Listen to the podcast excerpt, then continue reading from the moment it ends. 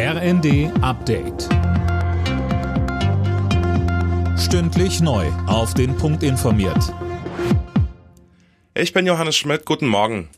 SPD-Chef Lars Klingbeil macht sich dafür stark, dass der Staat auch in den Gasmarkt eingreift. Die Bundesregierung müsse dafür sorgen, dass das Gas bezahlbar bleibe, so Klingbeil in der ARD. Gleichzeitig sagte er Unternehmen weitere Unterstützung zu. Die Rechnung müssen wir eh bezahlen. Die Frage ist, ob wir das jetzt am Anfang tun, indem wir in die Märkte eingreifen und indem wir abfedern, oder ob es dann am Ende Insolvenzen sind, ob es Arbeitslosigkeit ist. Und ich möchte, dass wir den ersten Schritt gehen, dass wir jetzt eingreifen, dass wir jetzt unterstützen. Dafür kämpfe ich gerade und ich bin mir ganz sicher, dass wir das mit der Regierung auch tun werden.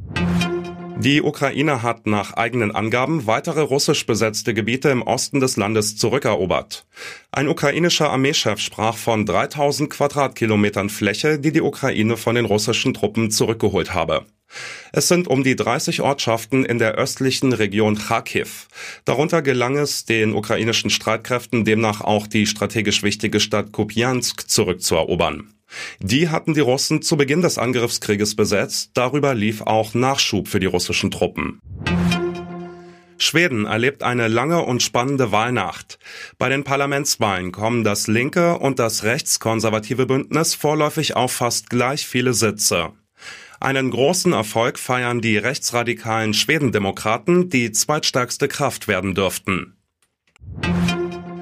Die Fußball-Bundesliga hat einen Tabellenführer, den es noch nie gab. Union Berlin steht nach einem 1 zu 0 Erfolg in Köln ganz oben.